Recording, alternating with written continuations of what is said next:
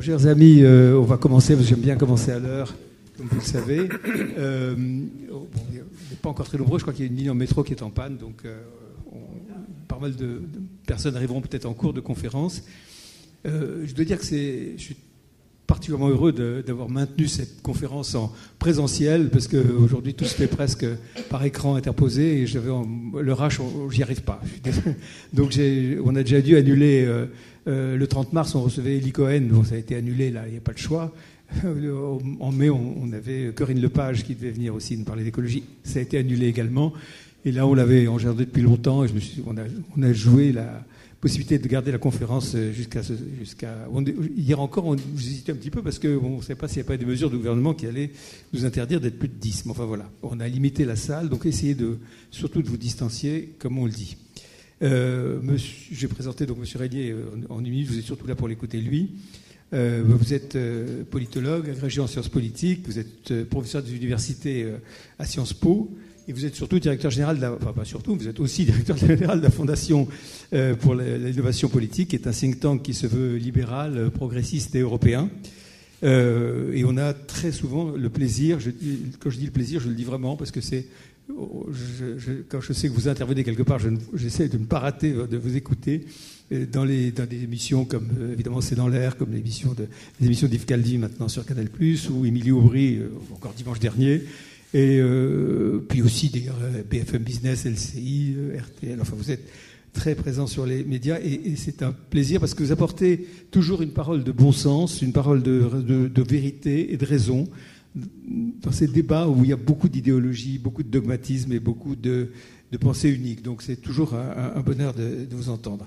Voilà, la Fondapol, je pourrais lister le nombre de publications de la Fondapol, mais si, vous ne l'avez pas fait euh, encore, euh, allez sur le site de la Fondapol et regardez l'immense quantité et qualité de publications que fait la Fondapol, de colloques également. Euh, je ne vais pas les citer tous là parce que faudrait plus de temps que la conférence elle-même. Mais c'est vraiment un foisonnement d'études et de, contenus qui sont passionnants. Donc euh, c'est pour ça que je remercie particulièrement Dominique Régnier d'avoir pu dégager cette heure et demie avec nous. On va faire une conférence qui se terminera à 20h et il y aura une petite demi-heure de questions jusqu'à 20h30. Et je vous demanderai à 20h30 de, par contre de, le laisser partir tout de suite parce qu'il il est pris après. Et surtout, je ne vois pas plus qu'on entoure euh, M. Régnier euh, et qu'on lui transmette la moindre, qu'on prenne le moindre risque de transmission. ou, vice-versa, évidemment. Vous avez, j'ajoute juste que vous avez publié aussi un, nombre important de livres. Alors personnellement, je, suis surtout celui euh, qui, est, un des plus récents que j'ai beaucoup apprécié, qui est Où va la démocratie, qui traite de la fragilité des institutions. Euh, mais vous avez aussi euh, travaillé, sur des livres sur le populisme, et qui, sont tout à fait passionnants. Sur, avez fait des études sur l'antisémitisme, sur l'islam. Enfin, c'est vraiment un foisonnement exceptionnel. Donc, merci beaucoup de cette heure que vous nous consacrez, et je vous laisse la parole.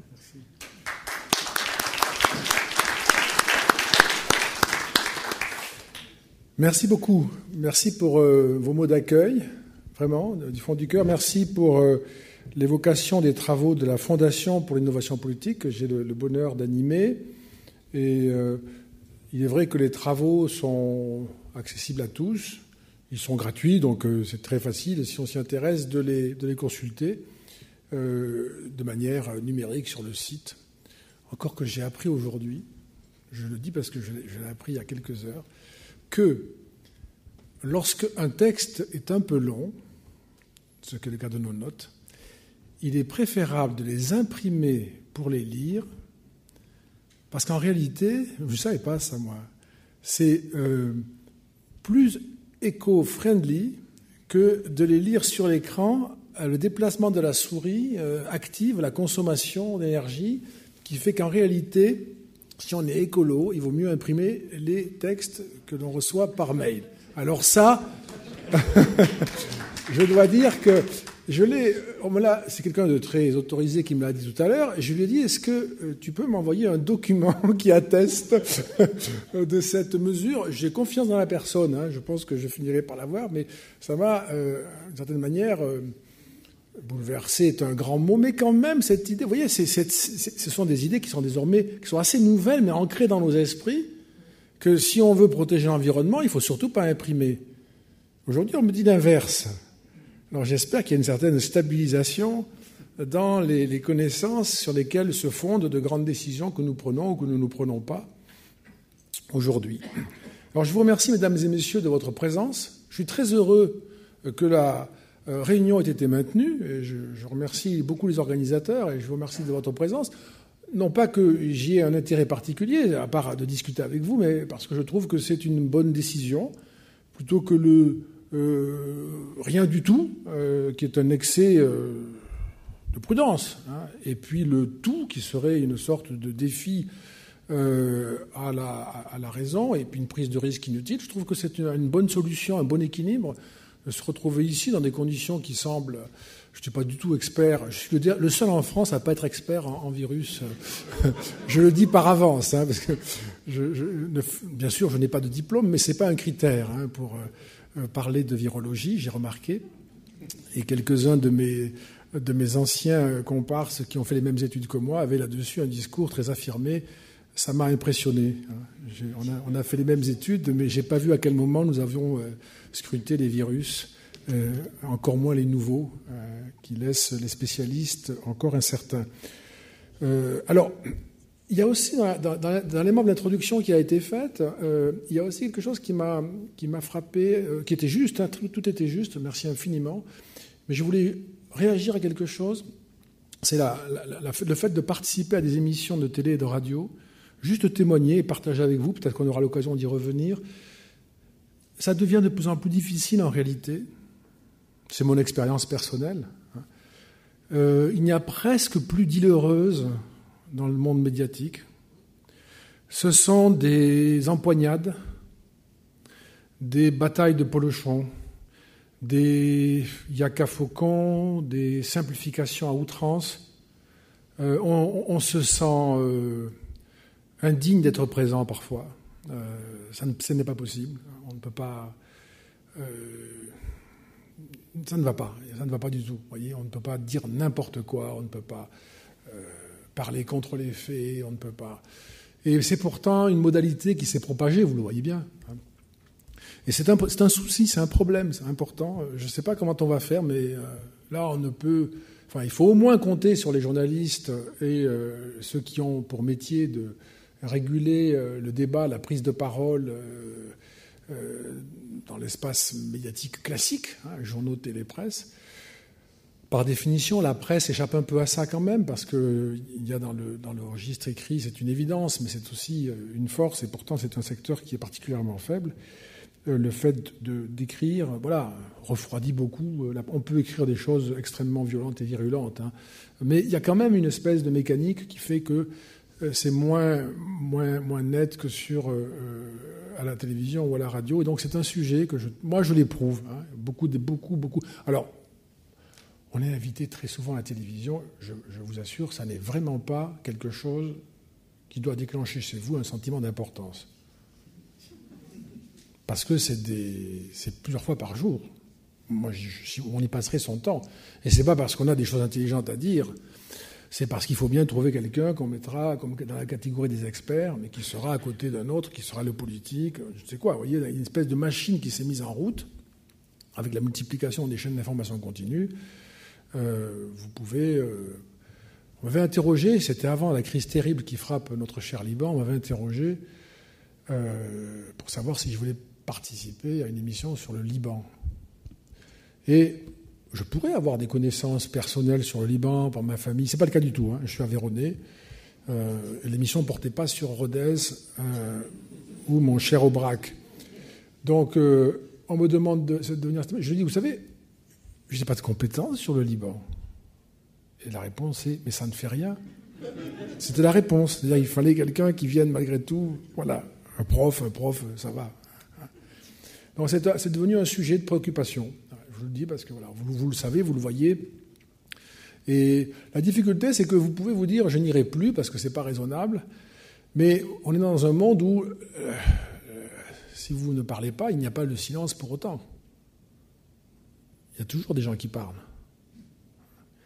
Il faut quand même essayer un peu de. Moi, j'essaie de dire ça à mes collègues. Il faut quand même essayer de tenir un peu, de dire des choses, d'aller dire des choses qu'on peut dire, qu'on peut documenter pour que ce ne soit pas, euh, à un moment donné, partout et tout le temps, euh, vraiment n'importe quoi. On peut, quand on parle, ce que je vais faire avec vous maintenant, là, on peut dire des choses qui sont sont pas pertinentes, qui vont pas vous convaincre, etc. C'est pas pas ça le problème. Hein. Le problème, c'est d'élaborer un propos et puis d'essayer de, le confronter à la discussion et de le confronter à, des faits qui éventuellement euh, viendraient le contredire, voire le réfuter. ça, c'est tout à fait. Euh, voilà, vous savez bien que c'est la vie des idées, c'est la vie de l'intellect, et on a toujours été en, la matière très conscient de cette nécessité. Euh, on m'a laissé la liberté du thème ce soir, ce qui est très aimable, et sincèrement. Et du coup, parce que je me suis posé une question au fond, quelle était la, réflexion que j'aimerais partager avec vous en me disant ce serait important qu'on puisse avoir cet échange à ce sujet en ce moment, voilà. Il y a un sujet qui me préoccupe beaucoup, profondément, je dirais même, parce qu'on est toujours tous aussi citoyens, pères de famille, etc. Enfin bon, euh, on a toutes ces, qualités qui nous, impliquent euh, et, nous amènent à voir aussi. Euh, la réalité sociale euh, avec une passion pour ces objets-là, mais aussi une préoccupation pour, pour ce qui se passe. Donc c'est un mélange des deux.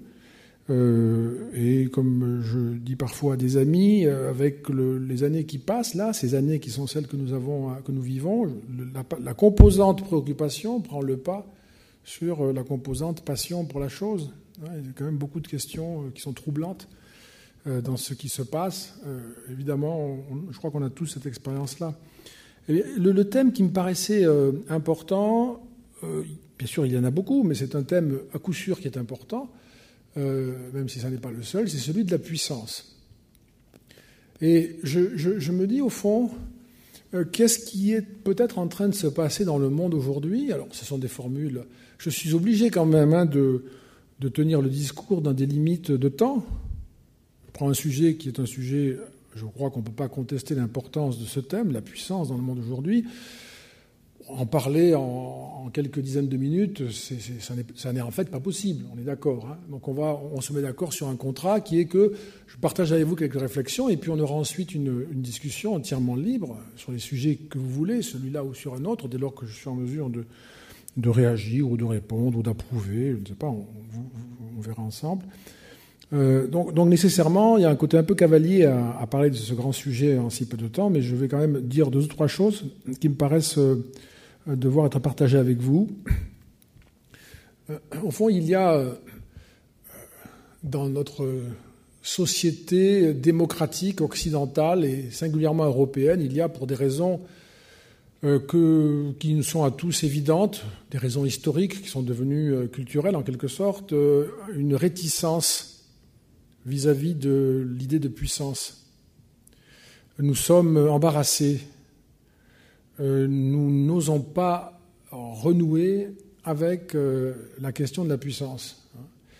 Euh, nous avons été dans un passé qui n'est pas très ancien. Hein. Nous avons été, nous les Européens, si je prends cet espace qui est le nôtre, d'histoire, de culture et de système politique démocratique commun, et puis beaucoup de, beaucoup de choses communes bien sûr, mais nous avons été dans un, passé qui n'est pas très lointain, on le sait bien, nous avons été un territoire où la puissance euh, a pu s'exprimer sous toutes ses formes. Euh, bien sûr, puissance euh, étatique, à travers des projets et des réalisations d'empire, hein. puissance militaire évidemment, hein, et quelle puissance, avec quelle Résultat, hein, terrible, euh, puissance scientifique, puissance intellectuelle, puissance artistique, hein, une espèce de puissance spirituelle en quelque sorte, hein, qui a été très, très reconnue et très admirée, qui a fabriqué en réalité le monde dans lequel nous sommes. La globalisation, c'est nous. C'est une, c'est une création des Européens les Européens parfois se disent Mon Dieu, qu'est-ce que c'est que cette globalisation Comme euh, les parents qui diraient Mon Dieu, que mon fils a grandi. Hein. Je me souviens, il était comme ça, et maintenant, c'est la taille de ses pieds. Hein. Mais c'est vraiment quelque chose qui est ce que nous avons euh, nous-mêmes engendré, hein.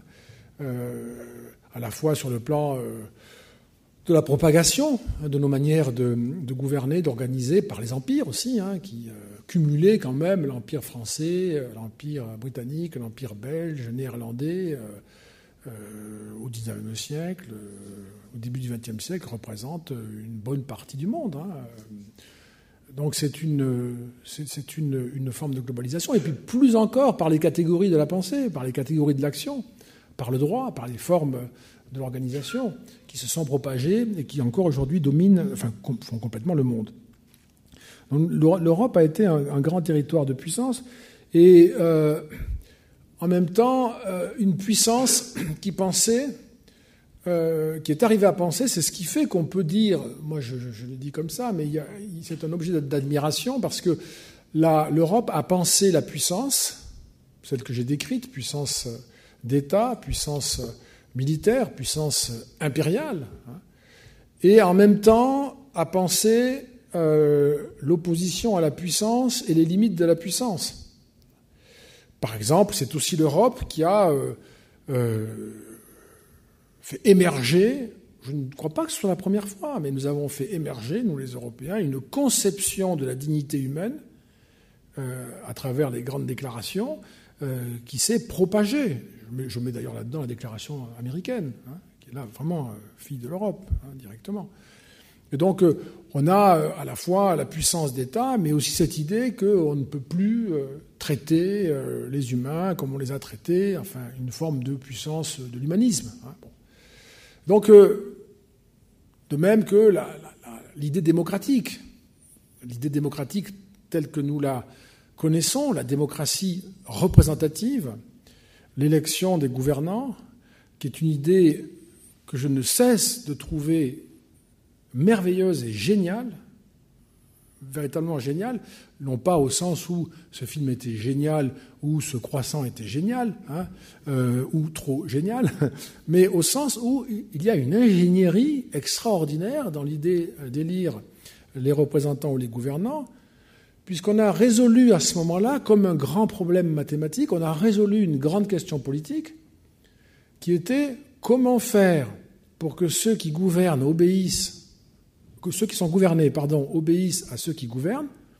On avait fait des tas d'hypothèses antérieurement, et qu'une réponse a émergé. Eh bien, il faudrait que tous ceux qui vont obéir désignent parmi eux celui qui va les commander pour une durée limitée. C'est extraordinaire cette idée. Je ne sais pas si on mesure le, voyez, le, le saut, la, la prise de risque, le, vous trouvez des, textes qui, disent cela euh, au XVIe siècle, par exemple, chez Machiavel, qui considère qu'il faudrait laisser, à une époque où il n'est pas question du suffrage universel, vous pensez bien, c'est pas du tout ça, mais en tout cas, il le dit, hein, et c'est pas le seul, il faudrait laisser euh, au peuple le soin de désigner les titulaires de charge, dit-il. Ce serait, le résultat serait meilleur que d'en confier euh, au père le soin, hein, au fond, de la de l'auto-nomination, désignation. Et, c'est un, une trouvaille hein, qui a euh, réglé un problème euh, absolument indémêlable. Alors, on peut dire que c'est une vraie histoire européenne, hein, même si on trouve des formes de démocratie ou quelque chose qui a à voir avec ça un peu partout dans le monde depuis très très très longtemps. Hein. Par exemple, les sociétés indiennes d'Amérique euh, était parfois organisé sur un mode démocratique euh, qui nous impressionnerait si on, le détaillait un peu, euh, et même dans les sociétés africaines, etc. Donc il y a eu des exemples de proto-démocratie, hein. mais la conceptualisation est, européenne et c'est un, un agencement qui a contribué il n'a pas empêché les, grandes catastrophes. Hein. J'ai cité, j'ai fait référence à deux grandes guerres qu'on connaît tous, mais il a contribué à pacifier les relations humaines et à permettre le euh, progrès matériel hein, euh, et euh, moral des Européens et malgré tout de l'humanité. Donc ce sont des formes de puissance. Aujourd'hui, les Européens sont très mal à l'aise face à cette notion. Euh, ils ne veulent pas. Euh, ils sont euh, sur la réserve, avec un peu l'idée que finalement c'est une, c'est une forme de présence dans l'histoire qui ne leur appartient plus parce qu'ils en ont abusé, ou qui n'est plus nécessaire. Et il y a cette idée que moi je trouve souvent très présente, cette idée que la puissance n'est plus nécessaire dans le monde parce qu'il y a, au fond, nous serions dans un monde de contrat, un monde de négociation, euh, où l'on peut finir par s'entendre ou bien ne pas faire affaire, mais euh, le recours à la puissance, euh, qui est au fond le pouvoir fondé sur le droit ou sur les faits hein, de commander à quelqu'un, eh bien, ce recours-là n'est plus nécessaire à l'échelle des États. Et cette idée, que je trouve très enracinée dans nos sociétés désormais, cette idée, je la trouve préoccupante.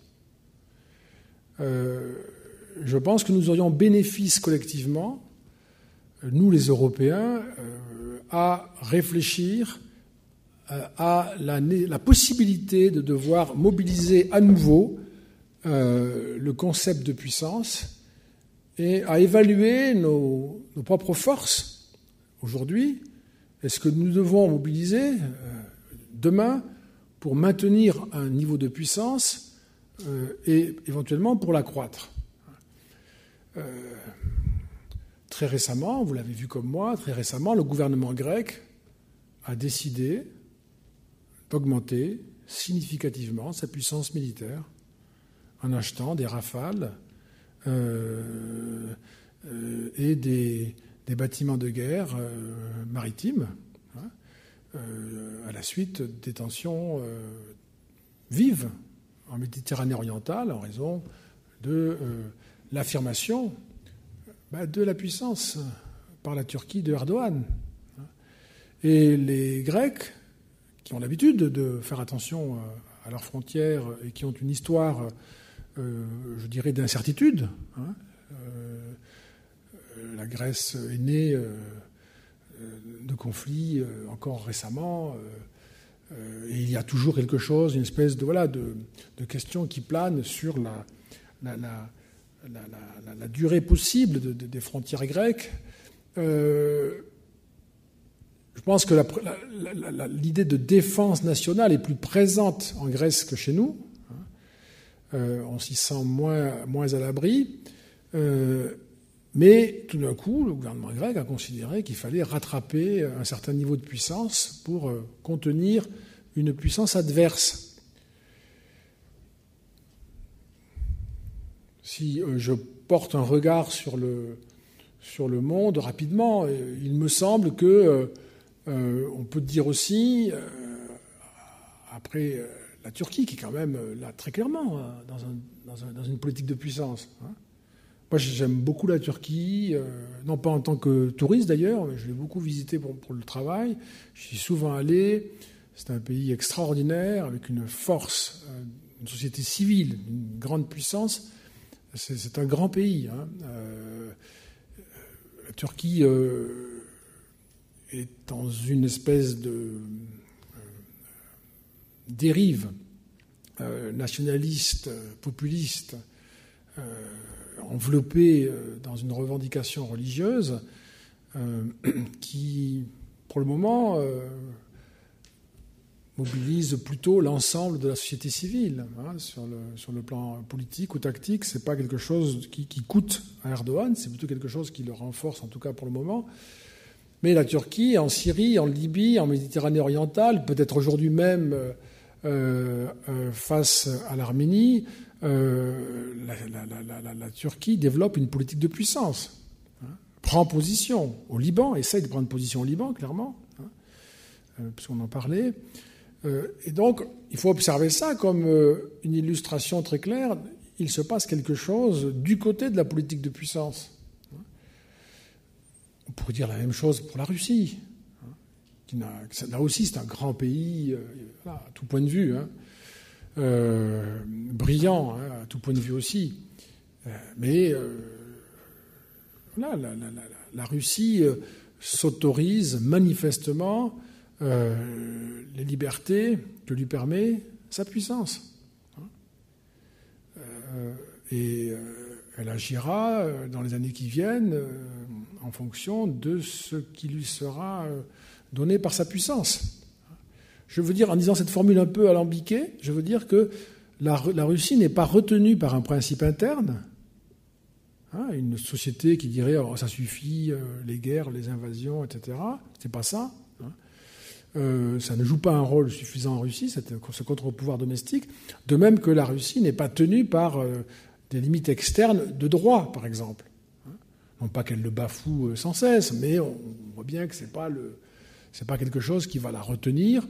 Euh, elle a un périmètre de sécurité, euh, selon elle, et puis elle cherche voilà, à, consolider des, positions et, à, les, déployer euh, dans le, sa situation, je dirais, post-traumatique ou encore traumatisée de la fin de, l'URSS, qui est un élément prégnant la, la, dans la pensée politique et stratégique russe. Mais on ne peut pas dire qu'on que, s'entend facilement avec la Russie, que c'est simple, euh, qu'on n'a pas de tension. Hein, voilà. Même l'Allemagne, qui fait tous les efforts du monde pour ne se fâcher avec personne, hein, même l'Allemagne est obligée, vous l'avez vu, de, dire à la Russie, euh, éventuellement, on ne fera pas euh, le, gazoduc. pour l'Allemagne, c'est une décision invraisemblable, on fera pas, enfin très lourde, on ne fera pas le gazoduc si euh, Poutine continue ce type de, politique euh, répressive, on empoisonne, on enferme, etc. Bon, tous les détails très importants de ces affaires m'échappent entièrement, bien sûr, mais ceci, au moins, on l'a vu, sont des choses qui sont dites, et la Russie ne rassure pas. La Chine euh, ne peut pas rassurer. Hein. Hong Kong, la pression exercée en ce moment sur Taïwan, une pression très forte, une pression militaire. Hein. Euh, la pression exercée sur, euh, sur les Français d'ailleurs, hein, dans ces eaux, euh, la pression exercée sur les États africains, sur certains États européens, le, programme de construction militaire chinois qui est extrêmement ambitieux, qui avance très très vite, hein, même si c'est encore loin de ce que sont les États-Unis, c'est une puissance qui désormais peut être considérée comme parmi les deux plus importantes hein, euh, au monde. Donc il y a une. Euh, on ne fait pas cela sans raison, si vous voulez. Hein. Euh, c'est une idée simple, une hypothèse, enfin une espèce de voilà, d'énoncé rudimentaire, mais on ne, s'arme pas ainsi sans raison. Hein. Personne n'a prévu d'attaquer la Chine. Je ne vois pas l'idée de faire cela pour jamais. Donc cet armement, ce surarmement, sans doute est fait pour impressionner le monde, c'est aussi fait pour euh, maîtriser des, des, mers qui sont aujourd'hui, euh, euh, qui échappent à, l'influence de, Pékin, mais ça n'augure pas d'un monde pacifié. Hein, je ne vois pas pourquoi on en tirer la conclusion que tout va bien. Il y a une course aux armements en ce moment, vous le savez, les chiffres, mais enfin on les trouve aisément. Hein. C'est plutôt ça qui est frappant.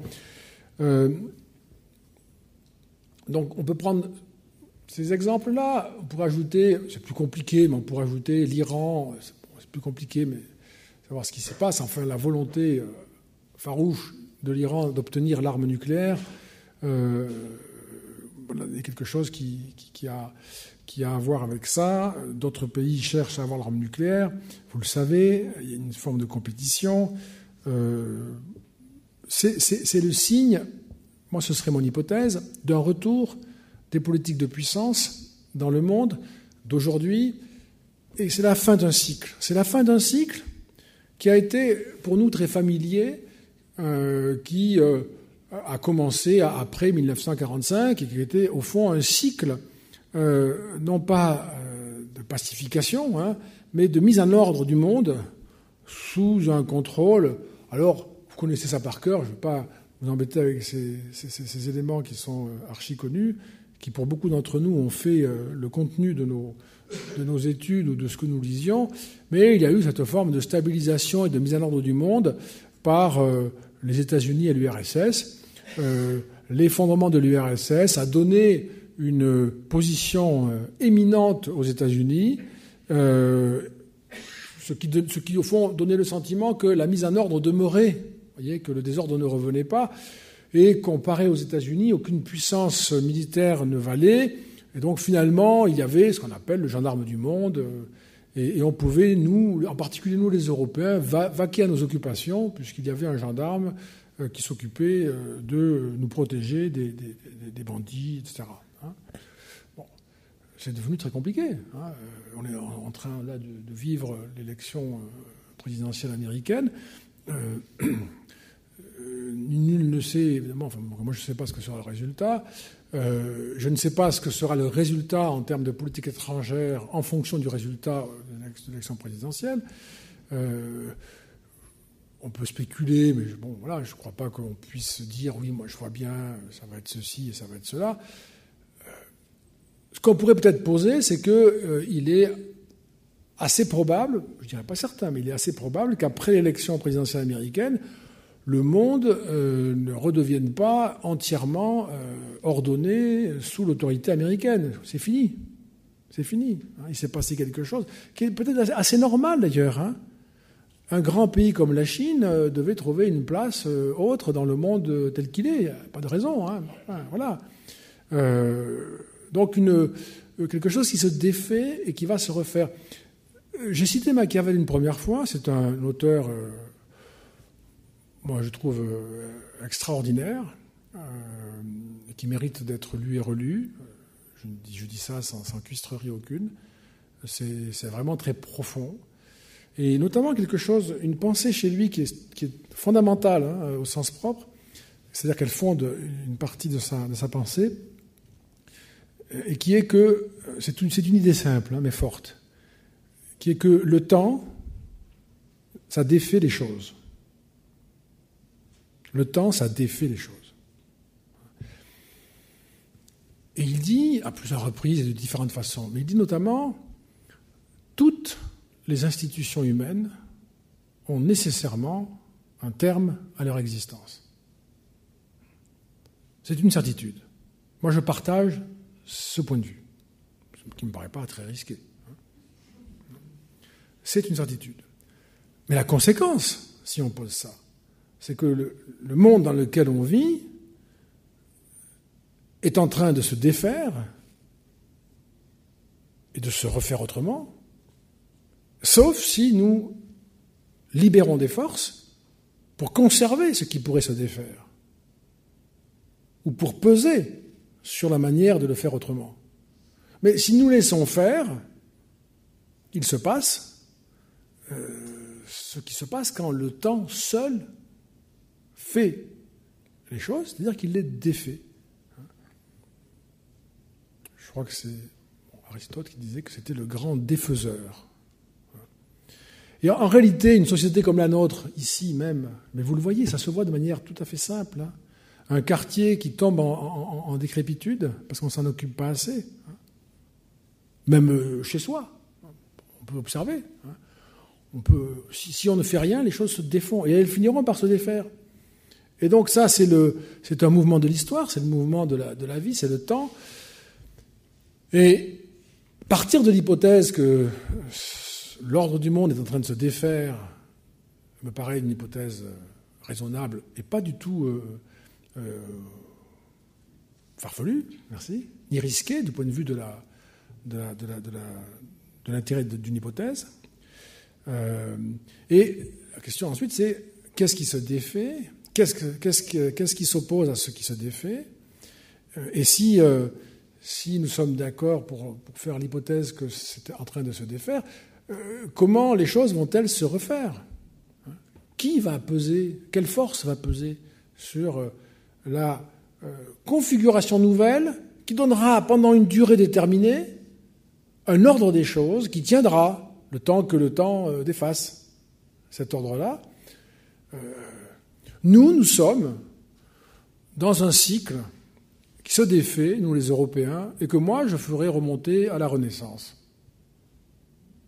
Je pourrais remonter plus loin, mais je remonterai à la Renaissance parce que ce n'est pas d'ailleurs là non plus. Je ne prends pas des, marqueurs chronologiques euh, originaux qui font qu'on se dit ah tiens j'avais jamais pensé. Hein.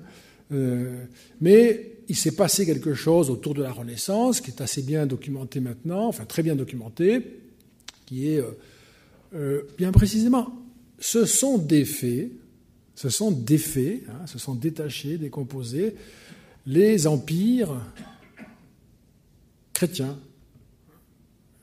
Tout s'est défait. Le christianisme s'est défait dans les schismes. Le schisme. Euh, attendez, je vais juste dire que. Pas maintenant.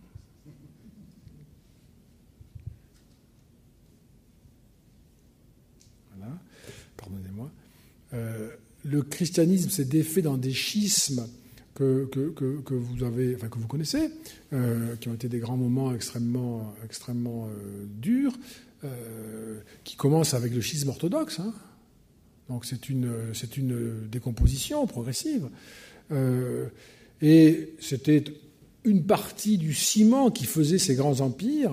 Hein. L'Europe se regardait comme le monde, comme si elle était le monde. Hein.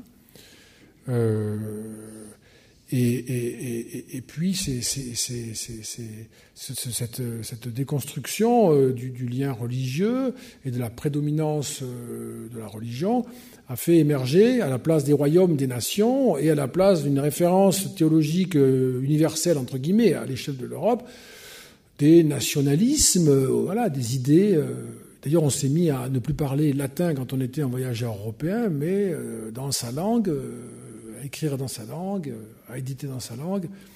et on a là-dessus toute une série d'exemples fameux, même si le français est resté jusqu'au XIXe siècle une très grande langue diplomatique.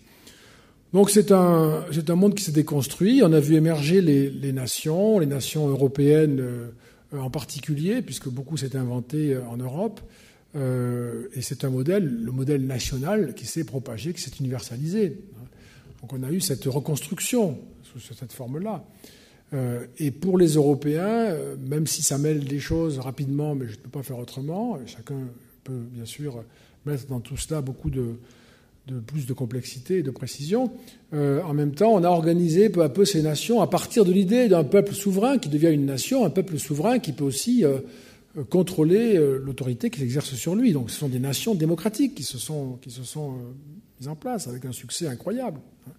C'est un succès incroyable. En Europe, à cohabiter, est-ce qu'on est le mesurera vraiment J'espère. Parce que c'est un, un, grand, moment de l'histoire humaine. En Europe, à cohabiter pendant un siècle malgré deux terribles euh, guerres et des régimes atroces euh, qui ont provoqué des, morts par dizaines et dizaines de millions, c'est quand même un malgré énorme. Hein.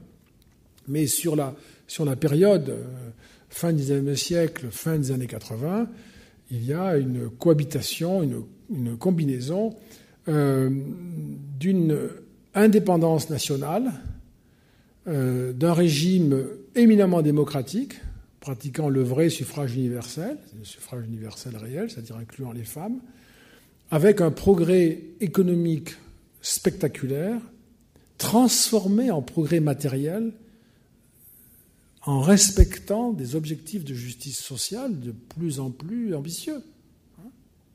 C'est ce qui s'est passé quand même. Alors nous sommes les enfants de tout ça, donc évidemment, on peut regarder ça avec une espèce de naturalité. Il manquerait plus que ça, euh, que la croissance n'ait pas été partagée. Oui, mais enfin, ça s'est pas fait comme ça. Hein. Donc euh, c'est spectaculaire, hein, avec un accès à la formation, à l'information, enfin qui a été mais prodigieux, prodigieux. Et donc on a une espèce de moment euh, paroxysmique de, ce que c'est qu'une civilisation ordonnée, prospère, puissante, qui prend soin des faibles, euh, enfin le sens de la justice, enfin c'est avec plein de défauts, mais ça c'était des qualités quand même, vous voyez. Euh, et ça donné une espèce de, puissance euh, d'exemple. ça a rayonné. donc là, la, recomposition actuelle, elle peut se faire dans un sens très différent. C'est plutôt quelque chose qu'on est en train d'observer, c'est-à-dire que il y a des indicateurs là-dessus, je ne vous embêterai pas avec les données de ce type, mais il y a des données de ce type. On a, essayé, j'ai essayé moi-même de, m'y intéresser, notamment dans le livre qui a été cité aimablement Où va la démocratie euh, ou euh, un peu plus récemment euh, Démocratie sous tension, qui est un travail que vous allez trouver sur le site de la Fondation, qui porte sur une quarantaine de démocraties, où on voit qu'il est en train de se passer quelque chose dans le monde démocratique avec une sorte de, à la fois de désenchantement, quelque chose qui a à voir aussi avec une nouvelle forme de scepticisme, qui n'est pas le désenchantement, voire une nouvelle forme d'hostilité, qui n'est pas non plus le désenchantement, qui fait que, par exemple, et j'étais euh, tout à fait euh, impressionné par ce chiffre, on a réalisé une enquête dans euh, une quarantaine de démocraties, en interrogeant dans chacune d'elles 1000 personnes de 18, de 18 ans et plus, en posant des questions. Et toutes les démocraties européennes, les États-Unis, le Canada, le Brésil, euh, voilà, euh, le Japon, euh, l'Australie, la Nouvelle-Zélande, Israël, enfin, une liste variée et nombreuse que j'espère dans la prochaine étude augmenter encore. on a posé une, parmi les questions, on en a inventé une.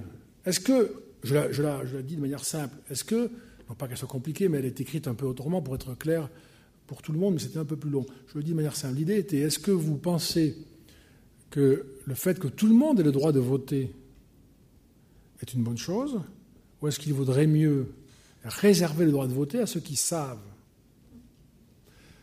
Moi, je voulais voir. 18 ans et plus, ceux qui nous disent qu'il faudrait réserver le droit de vote à ceux qui savent, c'est 38%. Je trouve ça énorme. Mais chez les moins de 35 ans, c'est 48%. Quasiment un sur deux. Si bien que, et ce n'est pas, pas, la seule mesure, ni la première, celle-là, la question, je ne l'avais jamais posée, mais j'ai d'autres mesures et, d'autres questions, et cette fois-ci comme antérieurement. Donc, fait l'hypothèse qu'il y a une crise de la transmission intergénérationnelle des valeurs démocratiques. Hein, c'est comme ça, ça, ça, se perd. C'est en train de se, ça se défait. Hein, ça se défait. Euh, pour, sauver ça, il faut des forces. Les forces, c'est quoi? Ça va être l'école, les médias, les partis, la famille, les syndicats, les églises si je regarde l'état de ses forces, je me dis, mais c'est une assemblée de faibles. Toutes les forces que j'ai citées sont travaillées par, euh, par une forme de, de, disparition. Je ne sais pas comment on pourrait le dire, hein, mais euh, bah, la liste, si vous la reprenez, il y a à chaque fois euh, une entité qui, rencontre une difficulté à, demeurer, à persister. ça ne reposera pas sur rien, l'attachement à la démocratie. Bah, ça ne peut pas marcher comme ça. Hein. Donc, euh, l'Europe, le monde démocratique en général, les États-Unis sont un grand pays. Je crois qu'il faut. Enfin, moi, j'admire beaucoup ce pays, avec ses défauts et ses immenses qualités, il faut le connaître, euh, mais euh, on le connaît tous. c'est une démocratie. Hein. C'est la première puissance du monde, c'est une démocratie. C'est fondamental de se rappeler ensemble que la première puissance du monde est une démocratie. C'est le cas depuis la fin du XIXe siècle. Je ne sais pas si à la fin du siècle, la première puissance du monde sera une démocratie. Si ça n'est pas le cas, ça ne peut pas ne rien signifier. Ça ne peut pas, on ne peut pas dire oui, mais c'est pas grave, ça a été longtemps les États-Unis, un peu la Chine, chacun son tour. Et non, et non. Si ça n'est pas le cas, c'est un changement euh, absolument majeur. Et on peut identifier les mondes démocratiques, y compris les États-Unis, qui ont une énorme capacité euh, à se régénérer. C'est pour ça qu'il réserver le jugement sur ce grand pays. Parce que les États-Unis, ils tombent très bas, ils remontent très haut très vite. Hein. C'est impressionnant. Hein. Vous le voyez au comportement des Américains quand ils sont. on voit souvent ça dans des, reportages télé à la suite d'un ouragan. Tout est par terre, il n'y a plus rien. Ils sont là au milieu des ruines et disent bon, mais on va reconstruire. Nous, c'est pas comme ça qu'on réagit. Je comprends pas, euh, on m'a prévenu. Euh. oui, il faut que j'aille voir le maire, comment ça se fait. Comme me disait mon, un vieux professeur à Sciences Po, enfin il n'était pas vieux quand il m'a dit ça, chez nous en France, quand on glisse sur le trottoir, c'est pas qu'on a glissé, c'est que le trottoir était glissant. Et donc du coup, il y a une responsabilité à rechercher. Hein. C'est une définition de la responsabilité euh, individuelle, une illustration plutôt. Et donc le, les démocraties, et la première d'entre elles, les États-Unis, donnent aujourd'hui l'image d'un monde qui se défait. Si le monde démocratique se défait, ça signifie que des opportunités s'ouvrent, à coup sûr. La crise des organisations internationales euh, que tout le monde constate hein, et à laquelle des pays s'emploient hein, euh, fait partie de la politique destinée à défaire, plus vite encore que le temps, défaire euh, ce, cette, configuration qui a été imaginée et dominée par la démocratie. Et si ça se défait, ça ouvre des opportunités, ça autorise et euh, si vous êtes un pays, une puissance qui n'est pas organisée sous la forme démocratique, parce que vous êtes président à vie, ou très longtemps, euh, et après on verra. C'est ce qui se passe quand même en Turquie, en Russie, en Chine. Hein. C'est je suis président très très longtemps et après on verra. Hein. Si je résume la situation. Eh bien, quand vous avez cette structure de pouvoir, avec une forme autoritaire évidemment, la cohabitation avec le monde démocratique est une menace. Puisque ce que vous ne voulez surtout pas, c'est qu'on se mette, euh, évidemment, euh, euh, chez vous, à penser en ces termes. Hein. Et donc une façon, ce n'est pas la seule, ni peut-être la principale, mais une façon de contenir cette propagation de l'idée démocratique, c'est de l'affaiblir partout dans le monde, ou en tout cas de, pousser les forces qui l'affaiblissent. Et les forces, elles ne sont pas d'ailleurs qu'extérieures aux démocraties, elles sont aussi internes. Hein. Mais ça ouvre des opportunités. Et on voit, euh, on voit des politiques de puissance. J'ai cité quelques pays, c'est probablement le plus important. Je pourrais citer l'Inde aussi, on verra pour l'Inde. C'est un peu différent, mais c'est possible que l'Inde aussi s'y mette. on voit des pays qui ont compris qu'ils allaient tirer profit des années qui viennent. Tirer profit de l'affaiblissement des Européens, peut-être aussi des États-Unis, avancer leurs pions, prendre position. La Chine a installé une base militaire à Djibouti, vous le savez ça. C'est la première fois dans l'histoire de ce pays. C'est pas. C'est pas. C'est pas. Voilà, il y a quelque chose. Hein. donc, on prend position. De là, vous n'êtes pas ensuite chassé. Euh, et le système est cranté. Et donc euh, la Chine a, quelque sorte, acheté le Pirée, euh, le port d'Alger qu'elle va déplacer pour le refaire entièrement avec une zone qui sera quasiment extraterritoriale, où, la Chine aura, beaucoup de pouvoir, sinon tous les pouvoirs, pour faire venir l'ensemble de ses productions vers l'Afrique. on pourrait citer beaucoup d'exemples comme ça. C'est fait, une fois que ça se fait, euh, ça se défait pas. Là, c'est des forces qui font, c'est pas. Vous voyez Et donc, le, la question, c'est de savoir si on a, nous, les Européens, encore une idée de la puissance. Parce que si nous, si nous considérons que le monde n'est pas menacé de se défaire tel que nous le connaissions, pour être refait par ces puissances-là, il faut donner les raisons pour lesquelles on pense ça. Mais si on a le sentiment que quelque chose ce défait qui pourrait bien être fait autrement euh, et, tellement différemment que nous en serions nous-mêmes à la fois malheureux et victimes, euh, c'est une question qu'il faut poser. Et euh, moi j'ai été frappé, parce que c'est très récent et, l'objet est très concret, je l'ai déjà cité, mais j'étais très frappé de voir que dans l'aventure conquérante d'Erdogan en Méditerranée orientale, euh, contre donc à la fois des pays membres de l'OTAN et contre des pays de l'Union européenne, euh, rien que ça. Hein. Je crois qu'on n'y fait pas attention parce que ça nous préoccupe. Il suffit de dire les choses pour les trouver euh, impressionnantes. Eh bien, pardon, mais s'il n'y avait pas eu la France pour, pour taper du poing sur la table et montrer les muscles qu'elle a, pas ce qui se serait passé pour les Grecs. Et les Allemands nous proposaient de servir de médiateurs. Vous été très étonné par ça, un médiateur entre qui et qui Entre la Turquie et, vous, les Français et les Grecs, parce que vous avez l'air fâchés. Mais attendez, mais vous n'êtes pas neutre quand même dans cette affaire. Il y a des pays de l'Union européenne, vous êtes de l'Union européenne. Enfin, c'est, qu'est-ce que c'est que cette idée d'être médiateur? Vous voyez?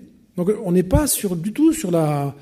On n'a pas démontré à ce moment-là. Euh, euh, je pense que dans la logique des choses, pour ne pas que ça se défasse trop vite, il eût fallu que 27 pays européens mobilisent d'un coup d'un seul, d'une façon symbolique, hein, leur force militaire et montrent clairement, alors on n'est pas pour la guerre du tout, mais ne touchez pas l'un des nôtres, parce que ça, c'est pas acceptable.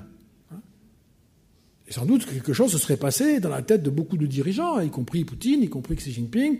Euh, évidemment, euh, c'est pas comme ça que c'est passé. Ça n'a pas été rien, puisque la France est intervenue fermement à plusieurs reprises, a envoyé des, euh, des navires, euh, a survolé la, zone avec ses avions. Elle a réuni euh, ces pays du Sud avec l'Italie, avec Chypre.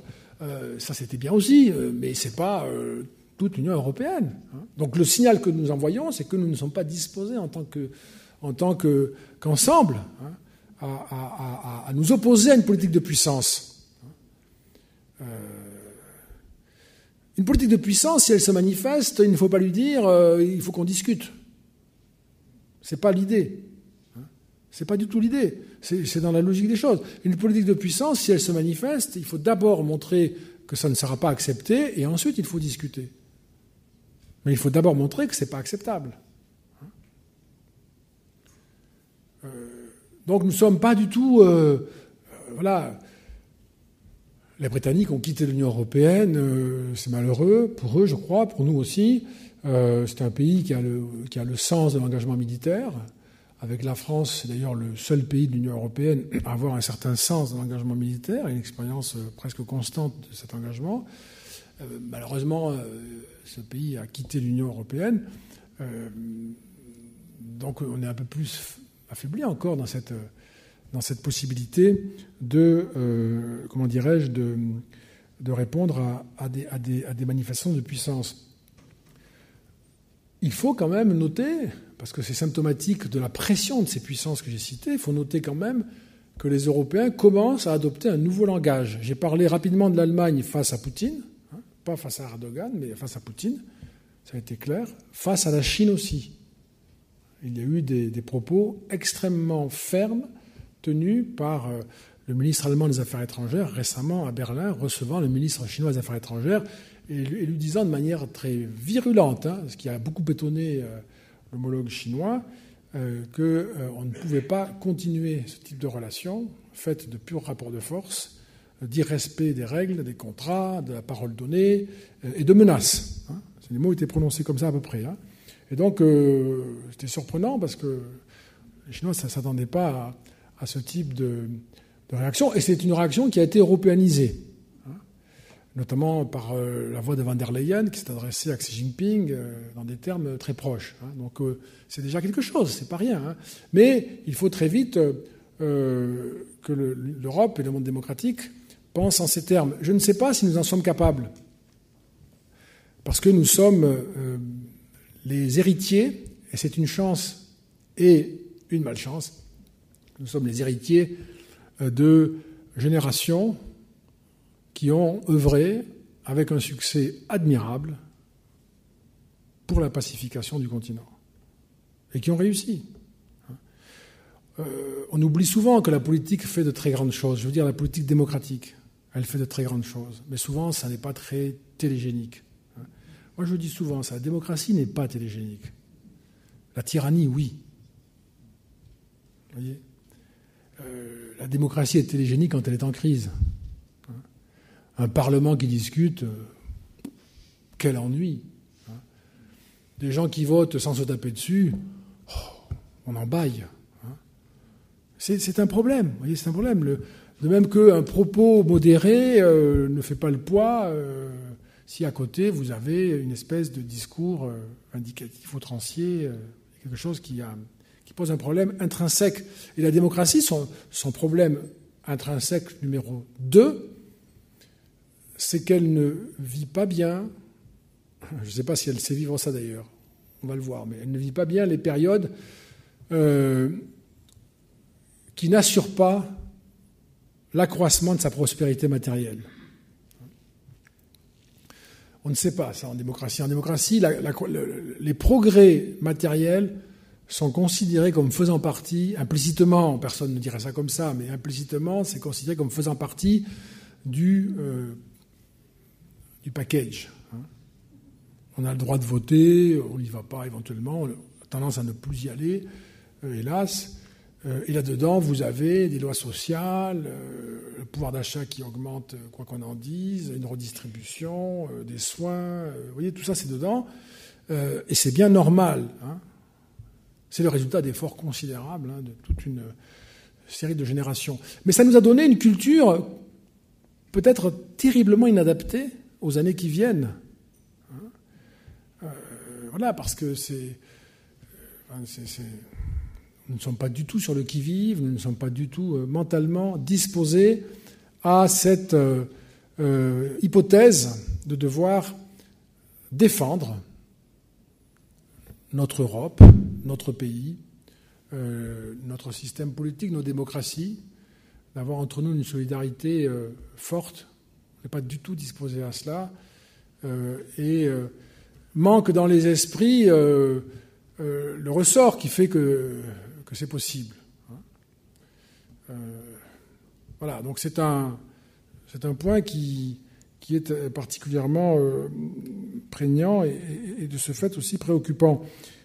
Il n'y a pas d'État, l'État, je terminerai par ça, mais je voudrais ajouter ça, ça me paraît très important, l'État, en ce qu'il existe comme institution souveraine, qui gouverne un peuple sur un territoire, le sien, l'État qui a ce fameux monopole de la violence légale, cette espèce d'instance en dernier recours, c'est relatif, hein, puisque l'État, euh, il ne peut pas empêcher euh, un État étranger plus puissant euh, de l'écraser. Hein. donc c'est une souveraineté si on a la force. Hein. sinon, il n'y a rien. Mais l'État, avec un E majuscule, c'est différent de l'État avec un E minuscule, exactement comme L'état des choses avec un E minuscule, c'est ce qui se défait. Et l'état avec un E majuscule, c'est ce qui est consolidé, qui va tenir. Tenir un moment, jamais toujours, c'est humain, jamais toujours, mais un moment. L'État est cette institution qui va faire tenir les choses. C'est de là que partira la puissance. L'État a besoin d'une puissance qu'il doit au moins conserver mais si possible accroître. Il n'y a pas d'État euh, qui persiste sans accroissement de sa puissance. Ça peut être la puissance économique, hein, c'est le taux de croissance. Mais ça peut aussi ne pas suffire selon les contextes. Mais il faut conserver la puissance et au moins la, au moins la conserver, mais si possible l'accroître. Il n'est pas certain que nos sociétés démocratiques soient non plus disposé à faire ce qui est nécessaire pour conserver la puissance et, si possible, l'accroître. Il n'est pas certain qu'il y ait là-dessus conscience et consensus. On est très loin de ça, hein, sans doute. Et donc, euh, la période qui s'ouvre, qui va être absolument déterminante, euh, et qui va sans doute aller assez vite, alors c'est peut-être, je ne sais rien du tout, mais c'est peut-être une affaire de 10 ans, 15 ans, 20 ans, je ne sais pas, mais quelque chose se passe qui fait qu'après, les historiens disent, vous savez, ce sont ces années-là où euh, ça a basculé. Euh, on est dans cette phase-là de, transition, hein, voilà, transition historique, à coup sûr, à coup sûr, hein, à coup sûr. Prenons un domaine, je termine par cette illustration pratique, je cite souvent cet exemple parce qu'il me paraît parlant et il me tient à cœur. Prenez il y a des domaines dans lesquels se fabrique la puissance du XXIe siècle. On le sait parfaitement. Vous prenez le cas de l'intelligence artificielle, c'est la puissance du euh, c'est une composante de la puissance du XXIe siècle. C'est dominé par la Chine et les États-Unis. Vous prenez l'édition du génome. Je peux citer les chiffres précis, parce qu'on a fait une étude là-dessus, nous. 41% des brevets sont déposés, déposés sont américains, 41% chinois, 9% européens. L'édition du génome, édition du génome qui doivent un progrès extraordinaire notamment ce qu'on appelle les ciseaux génétiques. Vous avez peut-être entendu cette expression. Le CRISPR-Cas9, le fait, la possibilité, je répète des choses que je ne connais pas, la possibilité de modifier euh, l'organisation génétique d'un organisme, de programmer Ben, ça, ça a été inventé par Emmanuelle Charpentier, qui est une Française qui travaille à Berlin. C'est une Française qui a mis au point les ciseaux génétiques. Si elle était là, elle me dirait c'est pas tout à fait comme ça que ça s'est passé, j'imagine, mais c'est quand même ça qui est admis. C'est une Française, elle dirige un, service important au Max Planck Institute, un département important au Max Planck Institute, très prestigieux. Elle a été euh, aux États-Unis avant d'aller là. Elle était à l'Institut Pasteur avant d'être aux États-Unis. Donc, les euh, États-Unis, Berlin, pas la France, c'est dommage, mais euh, grande, grande chercheuse européenne, mais, les brevets, ils sont chinois et américains. Et c'est certain, ça. C'est certain que les, innovations en matière d'édition du génome font partie de ce qui va déterminer, fait partie de ce qui va déterminer la puissance de, demain. Nous sommes marginalisés. Et quand les brevets sont déposés, euh, ils sont déposés. Et nous avons, pour des raisons qui sont honorables, nous avons décidé d'y renoncer, euh, quasiment, les Européens, avec une. Développer ce point, sauf si vous le voulez, mais je laisse de côté pour le moment. On s'est plutôt interdit de le faire. Alors en France, complètement. Au niveau de l'Europe, c'est très, très, très limité. Je pourrais prendre aussi l'exemple du nucléaire. Il y a quatre puissances pour faire le nucléaire dans le monde les États-Unis, la France, la Chine, la Russie. Vous avez deux puissances qui sont sur le déclin, deux puissances qui sont en pleine expansion. Je vous laisse faire euh, le rapprochement. Je vous laisse faire le rapprochement. Euh, et déjà en France, on a des difficultés à recruter jeunes étudiants pour travailler dans le nucléaire en raison d'un discours très hostile qui domine et qui fait que là aussi on perd, on perd une vitalité incroyable. Hein de notre puissance qui avait été fabriquée par, nos aînés qui nous ont précédés et qui ont réussi ce prodigieux programme grâce auquel nous avons euh, une économie, euh, en tout cas c'est en partie grâce à cela que nous avons une économie décarbonée et que nous avons une certaine autonomie. Alors pour l'électricité, hein, puisque pour l'énergie, si on n'importe pas du pétrole, on m'a expliqué, maximum au bout d'une semaine, il n'y a plus de France telle qu'elle est aujourd'hui. Hein. Donc il faut toujours rappeler que l'électricité, ce n'est pas la seule énergie, même si en France, elle est principalement issue du nucléaire, il y a d'autres sources d'énergie elle joue un rôle majeur, évidemment. Donc ça, ce sont des éléments, si vous voulez, pour dire, euh, le monde est-il en train de voir se réveiller les politiques de puissance? Moi, je dirais oui, par la raison qui est que le monde qui a dominé est en train de se défaire et ne se rend pas compte qu'il est en train de se défaire, sinon il, essaierait de se ressaisir. Et se laissant aller, eh bien, encourage euh, les politiques de puissance qui, de toute façon, se seraient exprimées. Hein. c'est comme ça. Hein. Et donc, euh, nous allons avoir euh, à, discuter ensemble de cette perspective. Hein. Et dans un monde où les ressources se raréfient, au moins parce qu'il y a une croissance démographique mondiale euh, forte, il y a à peu près 90 millions d'humains en plus chaque année, donc dans un monde où les ressources se raréfient, au moins parce qu'il y a une croissance démographique supplémentaire, il y a d'autres raisons aussi, hein, parce que les usages sont de plus en plus intenses, mais qu'imagine-t-on, et c'est mon, mot de, conclusion avant d'échanger avec vous, en vous remerciant beaucoup de votre attention, qu'imagine-t-on que les nations vont se réunir à Genève, euh, à New York euh, ou ailleurs, pour dire comment pouvons-nous ensemble nous répartir de manière juste ce qui est disponible.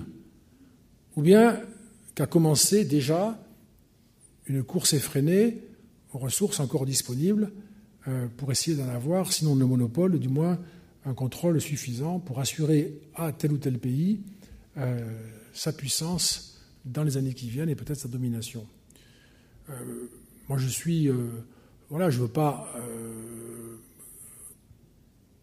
clore par une certitude, mais je ferai plutôt l'hypothèse, par prudence en tout cas, on peut au moins la faire par prudence, hein, que le consensus planétaire ne se verra pas. Alors s'il se voit, c'est une heureuse nouvelle, mais s'il ne se voit pas, il vaut mieux envisager cette hypothèse. Voilà, je voulais partager ça avec vous, mais euh, peut-être euh, maintenant euh, peut-on échanger, si vous le voulez bien?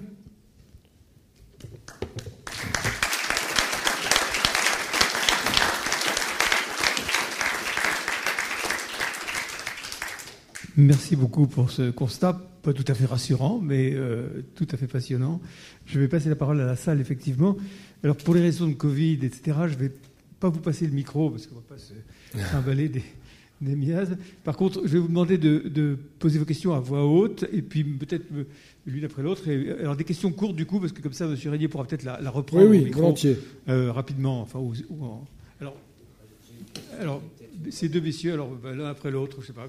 Allez-y. Mais plus fort si vous pouvez. Oui, moi j'entends bien, je l'arrive. Ça fait 40 ans que je vis entre la France et la Grèce. Et euh, je ne crois pas qu'il y ait de volonté de puissance de la part de la Grèce lorsqu'elle commande des, rafales. En fait, j'ai fait Sciences Po aussi et j'ai eu Madame Bastide comme professeur et elle nous faisait un cours sur les eaux territoriales. Ah oui.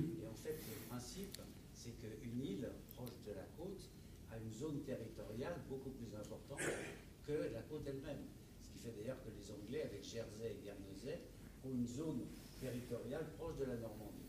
Donc la Grèce, c'est essentiellement un pays et des îles. Et pratiquement les traités internationaux ont tout rattaché toutes les îles, y compris celles qui sont proches de la Turquie, à la Grèce. Et vous avez effectivement une exception, c'est Castellorizzo, qui est à 500 km de Rhodes, mais qui est rattachée à la Grèce à condition qu'elle maintienne 500 habitants. Donc si jamais la population grecque partait, ça peut retomber en île turque. Et à ce moment-là, la zone territoriale autour de Castellorizzo est donnée à la Turquie.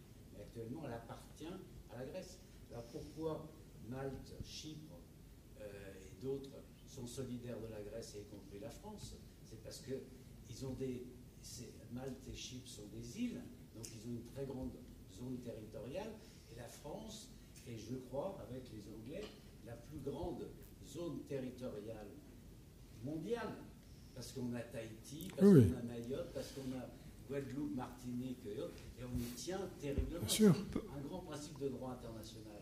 Hmm. Donc, à partir de ça, Erdogan veut menacer, mais il remet en cause un grand principe de droit international, c'est le rattachement des eaux territoriales à une île. Alors, est-ce que vous avez une question pour terminer? Parce qu'il faut. Non, non, mais c'est pas une question. C'est un, complément. C'est un complément. Il faut absolument monter en, flèche. Et, parce que la, seule menace quand vous avez un bateau qui fait une prospection, c'est pas d'envoyer un autre bateau. Vous avez vu, c'est un risque. Deux bateaux qui s'approchent. Oui, oui, oui. oui. Et, les, les, Turcs ont dit c'est très grave. Oui, oui, Donc la seule menace possible, c'est l'avion. Oui. C'était des mirages ou c'était des. Mm. Et, maintenant, ça va être des. Ça, ça va être des... On a bien compris que ce n'était pas une question mais un complément. Et, je veux juste euh, reprendre le point de départ de votre euh, complément euh, très documenté. il ne s'agissait pas de la Grèce renouant avec la politique de puissance, il s'agissait de, la, Grèce rattrapant son écart de puissance, enfin réduisant son écart de puissance avec la, Turquie, qui, comme vous le savez, est un pays très militarisé et qui produit et vend beaucoup d'armes de guerre, même pour la flotte. C'est le premier pays exportateur au monde la flotte militaire. Donc euh, c'était ça, c'était juste réduire l'écart, mais la Grèce n'a pas de, n'a pas de velléité euh, impérialiste. Monsieur, Monsieur. Je voudrais savoir ce que vous pensez de ce qu'on entend beaucoup par rapport à la démocratie actuellement. C'est le fait que la démocratie est valable pour des ensembles relativement petits, des ensembles bien constitués, mais que dans la situation dans laquelle on est actuellement, qui est une situation en fait de public à la Dewey, Dewey on oublie qu'il est pragmatique et on pense qu'il est effectivement celui qui a inventé les dissocier les uns par rapport aux autres. vaut pas à ce moment-là, parce qu'il n'est pas adapté à une situation comme celle-là. Et je pense en particulier à ce que vous avez dit, rebondir là-dessus, sur le fait que ça ne m'a pas étonné, mais ça m'a vraiment frappé, qu'une grande majorité de gens euh, veulent limiter en fait la démocratie à ceux qui savent. Mhm. Et là aussi, contrairement Oui. effectivement, à la vision générale, d'un- pas d'un public, mais d'un peuple. Oui, oui. C'est, alors c'est bon, c'est une, grande question qui court à travers euh, les siècles depuis au moins l'Antiquité, hein, puisqu'il y avait des débats. euh, enfin, il y a des textes de, Platon et d'Aristote sur ce sujet-là, hein, avec l'idée que on ne peut pas gouverner un peuple s'il est trop nombreux, chacun ayant sa propre définition du trop grand nombre. Je passe là-dessus. La différence est très, intéressante. Et ça a été un, débat qui a galopé tout le long. Euh, ça a été une, une grande question, vous le savez sans doute, des pères fondateurs américains, des fédéralistes, et qui, au fond, ont voulu démontrer, parce qu'on on pensait jusqu'à eux que c'était impossible, hein, et que seul un despotisme pouvait tenir euh, euh, sous l'ordre un peuple nombreux ou un territoire vaste. hein. C'était quelque chose de, qui considéré comme impensable. Et les Américains, en créant les États-Unis d'Amérique, ont, voulu montrer le contraire. Ils ont voulu montrer qu'on pouvait, sur un grand territoire, avec une population qui n'était pas très nombreuse à l'époque, mais sur un grand territoire, euh, créer un système de liberté qui euh, euh, ne serait pas chaotique, parce que euh, précisément, le peuple ne déciderait pas lui-même directement en étant assemblé, mais par ses représentants. Et c'est le, mécanisme de l'élection permet à un pays comme l'Inde d'avoir un système démocratique. Et on peut dire, oui, mais est-ce que ça marche? Oui, ça marche, ça marche. Oui, c'est euh, une démocratie à l'indienne, mais euh, alors bon, il y a une espèce de difficulté, euh, peut-être temporaire, peut-être pas, je n'en sais rien. Il y a une crise politique, vous le savez, un peu fondamentale, avec un populisme qui s'est installé. Mais l'idée de pouvoir déléguer, euh, de, pouvoir déléguer la responsabilité a été une espèce de, voilà, de, clé pour la solution du, nombre, y compris sur la sortie du suffrage censitaire vers le suffrage masculin, puis le suffrage universel. Jamais euh, les anciens auraient imaginé que, alors prenons la France, euh, 67 millions d'habitants, impossible, le chaos. Ils auraient dit c'est une cité que seuls les dieux peuvent gouverner. hein, ils auraient dit ça. hein. Ou alors euh, quelques-uns. On non, mais on va, on va donner le pouvoir à 47 millions de personnes qui vont choisir. Bon, c'est impossible. Mais les gens, les gens ne votent plus. Oui, enfin, Donc, donc- donc, ils votent contre la démocratie. Non, je dirais pas ça. Non, non. Non, non, non, non, on, peut, on peut ne pas voter. Je vois bien l'idée, mais on peut ne pas voter parce qu'on considère que les jeux sont faits, que les candidatures sont pas bonnes, qu'on n'a pas compris les enjeux, que, vous voyez, c'est pas un vote contre la démocratie. Ce sont les sachants qui doivent voter. vous me disiez. Oui, après, c'est toujours difficile de savoir. Il y a une partie de ce que vous dites est sans doute vrai dans le, dans le phénomène, mais il est toujours difficile. C'est certainement vrai, je veux dire, sans doute n'est pas une, une formule. euh, il faut la prendre en pied. Il y a une partie qui est certainement vraie parce que euh, euh, on s'abstient. bon, on a mille raisons. On ne sait pas bien pour les raisons. Mais, mais c'est ce qui est, sûr aussi, c'est que c'est pas principalement pour exprimer une opposition à la démocratie. Euh, la- la- la- L'abstention est un phénomène qui se mesure, euh, qui se compare. Il y a une tendance à l'abstention dans les sociétés démocratiques, c'est certain. On n'est pas encore dans une situation où on peut dire que les gens ne votent plus. hein. Alors, ça s'est passé en France aux élections municipales. On, sera d'accord pour dire que c'est quand même très particulier parce qu'il y a cette crise actuelle euh, sanitaire. Euh, on verra si c'est pas euh, qui a pesé d'ailleurs aux élections partielles qui ont eu lieu récemment. Si la crise s'éteint vraiment, on verra ce qui se passe aux prochaines élections départementales, régionales et puis la présidentielle. Euh, mais n'oubliez pas, je le rappelle quand même, pour compliquer un peu le tableau, que les élections européennes de 2019 ont eu un certain succès hein, de participation. On est monté à des niveaux majoritaires qu'on n'avait pas connus depuis euh, 1994, si ma mémoire est bonne. Donc euh, on a fait, euh, au contraire, une sorte de euh, revival démocratique à l'échelle de l'Europe. C'est pas à jouer, si vous voulez, mais il y a une crise forte et il faut arriver à, y répondre. Mais la question que vous posez, elle, renvoie effectivement à un débat fondamental. Hein. Rousseau pensait qu'on pouvait faire la démocratie en Suisse, en Corse. Euh, voilà, et puis après, euh, il a essayé les deux. Après, euh, c'est compliqué. Euh, sera brève. Euh, Pensez-vous que les Européens peuvent encore apprendre à jouer au jeu de Go C'est l'époque, vous savez, de la, pendant la guerre froide, on disait que les Américains jouaient au poker avec les Russes qui jouaient aux échecs. Hein. on, disait cela. oui, mais en fait, ça aussi, c'est un point, de, un point de fond. C'est-à-dire que nous sommes, si on prend les, Européens, les Occidentaux d'ailleurs, hein, nous avons des dirigeants qui ont une vision dont le terme est nécessairement, inévitablement, hein, euh, érodé par la fragilité de leur durée. Puisque la durée, elle est inscrite. Hein. C'est 4 euh, ans, maximum 8 aux États-Unis. Hein. En France, c'est devenu maximum 10. Qu'on le souhaite ou pas, c'est autre chose, mais c'est 5 ou 10. Et de toute façon, dans les systèmes démocratiques réels, avec pluralisme, etc., Angela Merkel a une durée exceptionnelle, hein, admirable. Hein, admirable. C'est vraiment, on, en parle d'ailleurs comme de quelque chose qui n'a pas eu lieu ailleurs. Hein. Probablement que ce pays est un peu plus stable politiquement, mais euh, c'est quand même, on inscrit dans la durée la nécessité d'arrêter bientôt. C'est pas le même rapport au temps. C'est un problème, ça. Mais on ne peut pas dire ce serait bien si on était en dictature parce qu'on on aurait une vision de long terme. Mais il est certain que dans des, dans des moments où les politiques de puissance se déploient, le fait de ne pas être euh, le dirigeant d'un pays démocratique, donc d'être un, chef autoritaire, facilite incroyablement la situation.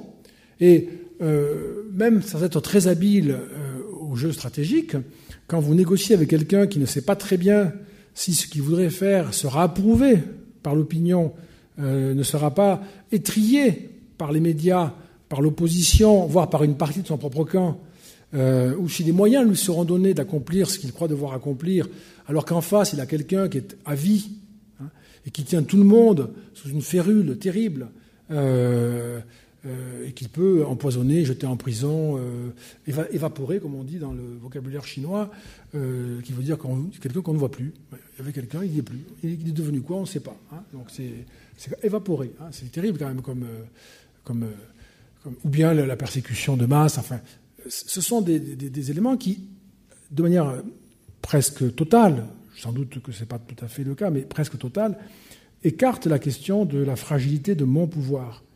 Et donc je parle avec quelqu'un qui a un pouvoir chancelant. C'est la démocratie, c'est ça. Hein. Ton pouvoir, je te le reprends si je veux. Donc euh, fais les choses bien.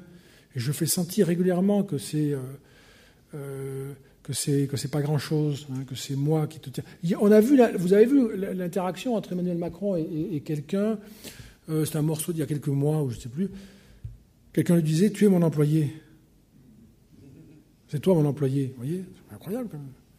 Et c'est un peu vrai, mais ça, ça, dit aussi euh, euh, l'asymétrie, la différence radicale entre les chefs d'un régime autoritaire et les chefs d'un régime démocratique dans la discussion. C'est un peu ce qui s'est passé déjà, euh, pardon pour cette comparaison, mais il faut quand même la faire, c'est un peu ce qui s'est passé euh, autour de Munich, hein, des accords de Munich en 1938, et de cette espèce de, faiblesse européenne, hein, où on savait bien que ça n'allait pas avec Hitler, et, on n'a pas en fait vraiment osé hein, faire ce qu'il fallait faire parce qu'on avait un régime qui donnait le sentiment à ses chefs de ne pas le permettre. Monsieur, au fond, je crois que oui. J'ai été un peu étonné que vous ne parliez pas du tout de la puissance financière. Oui. Parce que c'est quand même un, élément euh, fondamental dans, justement le, nouvel ordre qui va s'installer.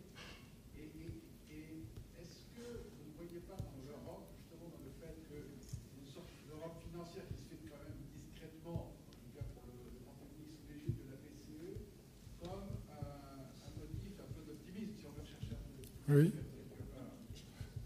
Oui, Vous avez, vous avez raison sur, euh, sur les deux points que vous évoquez. D'une part, euh, la puissance financière doit être évoquée. C'est vrai que je ne l'ai pas fait. Euh, elle, est, elle, vient avec, elle vient avec le reste. alors, bon, je ne suis pas un spécialiste de la finance, mais on peut imaginer qu'il y a plusieurs formes de puissance financière euh, on peut avoir des réserves, on peut avoir une monnaie qui, compte euh, à l'international, on peut avoir les deux. Euh, la Russie n'a pas la même puissance financière que, la Chine, hein, et les États-Unis, pour des raisons qui sont liées à ce que vous, au dollar, etc., n'ont pas la même puissance financière que les Européens, qui par l'euro ont une puissance financière nouvelle. Et je suis d'accord avec vous, vous avez raison.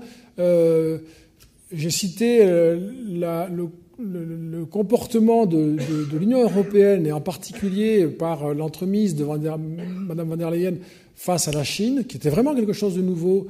Euh, mais on peut aussi associer Joseph Borrell euh, à cette euh, parole différente. Mais c'est vrai que la BCE, en particulier dans ce moment difficile que nous traversons, a exprimé une forme de puissance, et on pourrait même dire les éléments d'une puissance européenne. Je suis d'accord avec vous, on, peut ajouter ça. Il faudrait que les Européens passent le, le, pas hein, d'assumer un projet de puissance euh, avec une puissance euh, bienveillante, une puissance euh, de pacification, mais qui, qui signifie aussi que on peut défendre ses intérêts euh, au niveau de l'Europe, ou bien les intérêts euh, dans la zone euh, donc c'est oui, c'est un élément qu'il faut ajouter. Et de ce point de vue-là, c'est quelque chose qui, comme vous, moi j'ai trouvé que c'était un motif euh, heureux qui n'était pas nécessairement au rendez-vous. Après tout, le début de la crise sanitaire, on s'en souvient, tout ça est un moment où on a accablé l'Union européenne pour son absence, son incapacité, son incompétence, de manière injuste, je trouve d'ailleurs. Mais euh, en tout cas, ça a été beaucoup fait et l'Europe n'y arrivait pas, euh, dans ses incompétences au sens juridique du terme. Mais après, quand même, euh, le, moment a été euh, réussi jusqu'à présent et c'est un, un acte nouveau.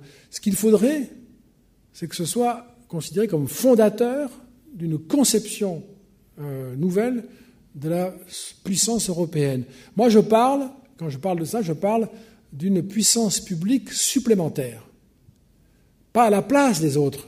C'est un fédéralisme qui, est compliqué, qui effraie beaucoup de monde, et je ne suis même pas sûr que ce soit une bonne idée. Mais en tout cas, d'une puissance publique supplémentaire qui va venir consolider les autres, les appuyer, déployer leur propre force, comme un multiplicateur d'efficacité en quelque sorte. C'est un modèle euh, élaboré que l'Europe euh, a inventé. On a une construction extrêmement euh, complexe, dont parfois on se moque, mais qui fait de l'Europe quand même le point le, point le, plus, plus libre hein, du monde, hein, et en termes de droits sociaux comme de libertés politiques. je cite deux choses que vous avez dites. La première, c'est que le temps défait. Et la deuxième, c'est que l'État, avec un grand E, est là pour consolider. Et moi, j'essaie de réfléchir pourquoi Trump a en quelque sorte établi un nouveau paradigme géopolitique. Et est-ce que ce n'est pas parce que justement, avec lui, l'État défait avec le temps plutôt qu'il de consolider mmh. C'est une question, je ne sais pas si je peux y répondre. Euh... Il déconstruit quand même beaucoup. Oui, voilà.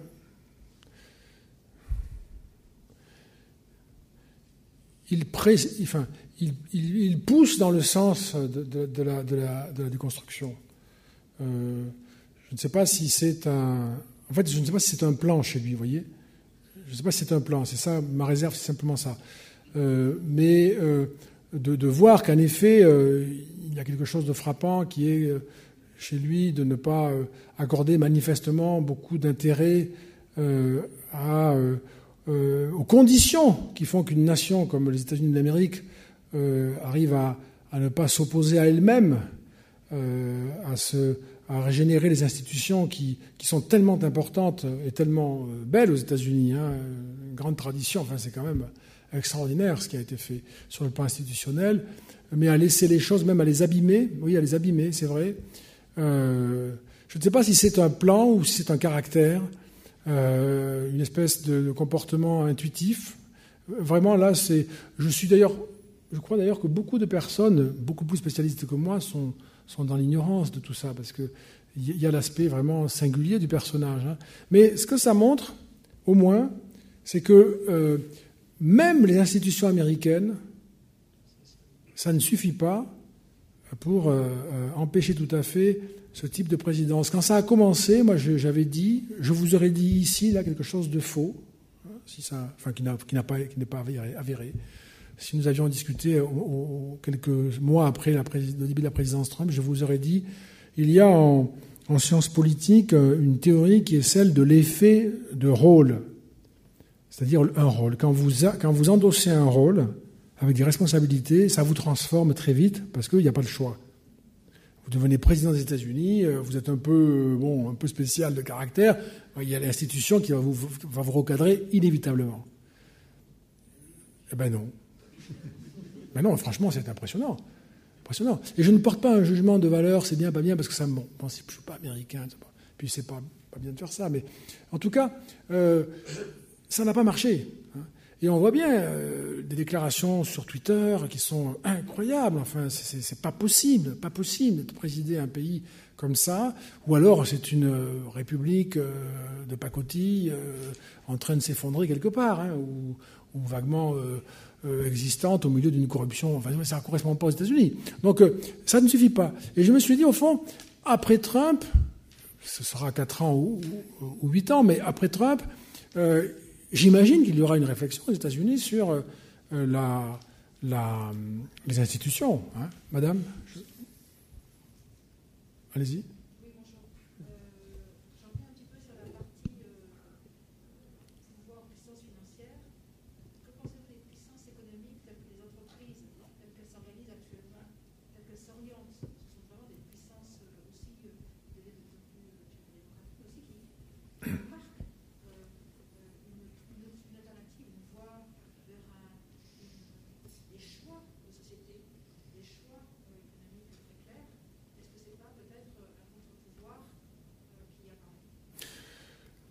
C'est une très bonne remarque, ça aussi. Merci beaucoup. Les entreprises euh, sont d'ailleurs soumises à cette loi, je crois, de la puissance qu'il faut conserver à tout le moins et, faire croître si possible pour exister.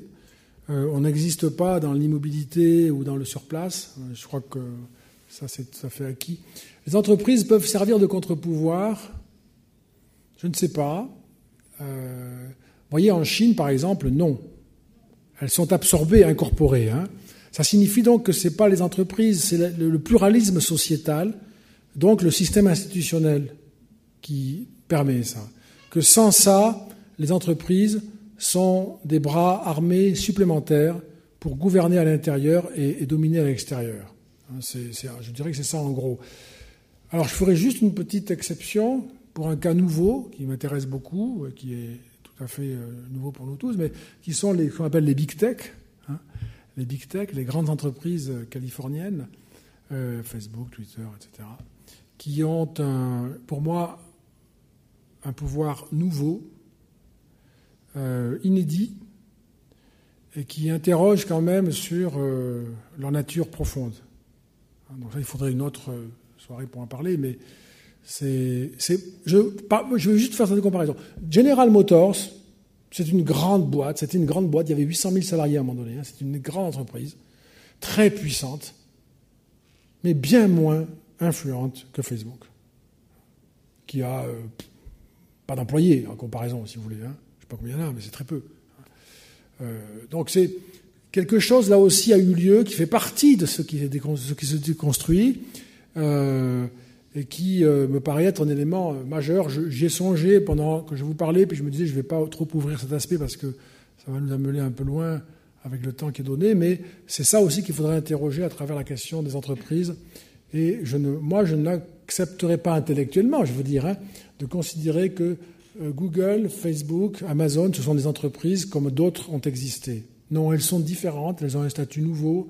Et d'ailleurs, si vous regardez ce qu'elles font par ailleurs, c'est tout à fait étonnant. Hein. Elles se lancent dans des recherches euh, en biotechnologie. Ah bon, qu'est-ce que c'est? Enfin, c'est bizarre.